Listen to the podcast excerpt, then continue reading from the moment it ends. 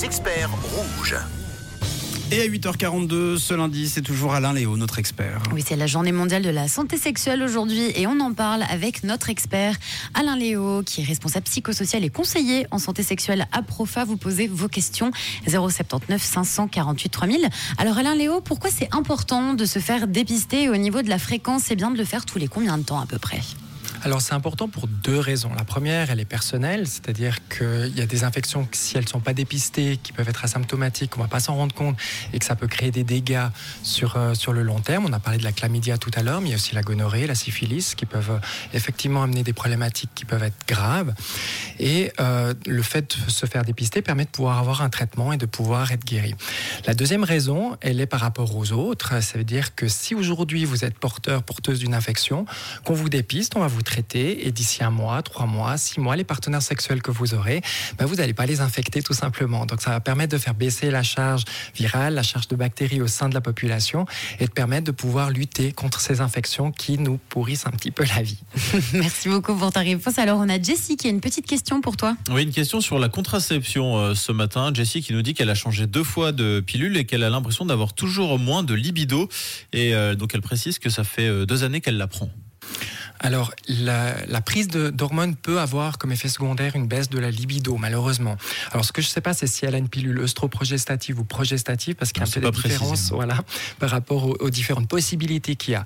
Généralement, quand on constate une baisse de la libido, le médecin a tendance à, avec les pilules œstroprogestatives, en prescrire une autre, et je pense que c'est ça qui s'est passé. Euh, donc, normalement, on essaye trois mois la pilule et on fait le point avec le médecin. Si on constate qu'effectivement, il y a une autre baisse, bah, l'autre alternative sera de essayer une troisième pilule, il faut avoir le courage aussi. Hmm. Euh, peut-être c'est euh, le moment aussi d'envisager une autre contraception qui, euh, qui conviendrait peut-être mieux. Donc c'est le point à faire le point avec le médecin à trois mois et puis ne pas considérer que c'est quelque chose qui, qui va de soi, c'est normal, hmm. ok, on, va faire avec. Non, c'est important d'avoir une bonne libido. L'absence de libido est très efficace comme moyen de contraception, mais c'est pas le but recherché en soi. Alain Léo, comment on peut faire pour amener l'envie et la variété dans son couple quand on n'a pas eu de rapport depuis un petit moment?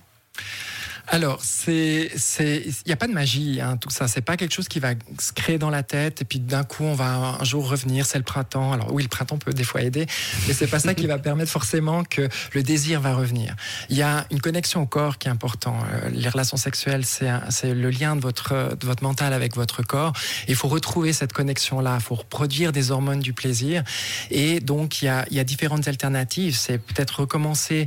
Euh, soit avec soi-même, la question de la masturbation euh, est une bonne, une, bonne, une bonne option, ou bien c'est de retrouver euh, du romantisme avec euh, son ou sa partenaire, commencer peut-être lentement, se créer un imaginaire érotique, trouver des choses qui vont vous amener une, une excitation à tous les niveaux. Et puis, mettez-vous pas de pression, la sexualité, elle évolue autant au, cours de la vie. la sexualité qu'on a 20 ans, à 20 ans, c'est pas la même à 40 ans, c'est pas la même à 60 ans. On s'adapte, nos corps changent. Et il y a mille et une choses à redécouvrir pour se reconnecter à la notion du plaisir. Et justement, une question qui revient pas mal de fois ce matin, à quel âge doit-on commencer à parler de sexualité à son, à son ado, notamment sans le brusquer? Alors, il n'y a pas vraiment d'âge euh, parce que la question de la sexualité va venir euh, à tous les âges que peuvent avoir que avoir vos enfants. Euh, on peut avoir des enfants qui vont venir demander bah, comment on fait les bébés, et puis toute la question alors va se faire de comment est-ce qu'on va y répondre. La première des choses, je dirais, c'est l'important, c'est d'être dans ce qu'on appelle la congruence entre ce que je dis, ce que je fais, ce que je pense, ça doit être la même chose. Si vous n'êtes pas à l'aise avec le fait de pouvoir de parler de sexualité, ça va se ressentir. Mm. Et du coup, le message va pas passer. Donc, première chose, soyez à l'aise. Si vous l'êtes pas, référer, euh, donner les références à vos, à vos enfants pour aller chercher de l'information, ciao.ch, l'infirmière scolaire, les cours d'éducation sexuelle. Donc ça, c'est la première des choses. La deuxième chose, c'est très difficile de l'obtenir, c'est la question du bon timing. Parce que pour, si on veut pas le choquer, faut le faire à un moment où il a vraiment des questions. Donc si vous venez euh, comme un cheveu sur la soupe, poser ces questions et qu'il se pose absolument pas ces questions-là, on va passer à côté. Il va, il va vivre un moment qui sera pas très agréable. Et le bon timing, bah, c'est comment est-ce qu'on peut le l'obtenir ben, Pas forcément, on ne le sait pas, c'est le jeune qui le sait, parce qu'aujourd'hui il n'est peut-être pas intéressé, mais dans trois mois ce sera le cas. C'est un défi qu'a aussi l'éducation sexuelle d'intervenir au bon moment en classe, et ça c'est pas possible d'y trouver des solutions. Donc identifiez-vous comme une personne de référence euh, où il peut venir chercher des informations auprès de vous. Et quand le moment se fera, il viendra ou il viendra pas. Euh, L'important, c'est qu'il ait cherché les, réponses euh, ailleurs s'il a la, possibilité. Rappelez-vous quand même que aujourd'hui, nos jeunes en Suisse se débrouillent quand même bien sur ces questions de sexualité. On n'a pas des statistiques alarmantes. Donc faites confiance à votre jeune, faites confiance à vous. Soyez à l'aise d'aborder ces questions-là. Trouvez les bons, le, le bon vocabulaire, votre langage et les thématiques euh, qui, euh, qui l'intéressent. Et s'il vient pas, c'est pas grave. Euh, il trouvera des réponses ailleurs ou il aura peut-être pas de questions. Il y a peut-être pas de problème. Faut peut-être pas en créer quand on a, quand on n'a pas.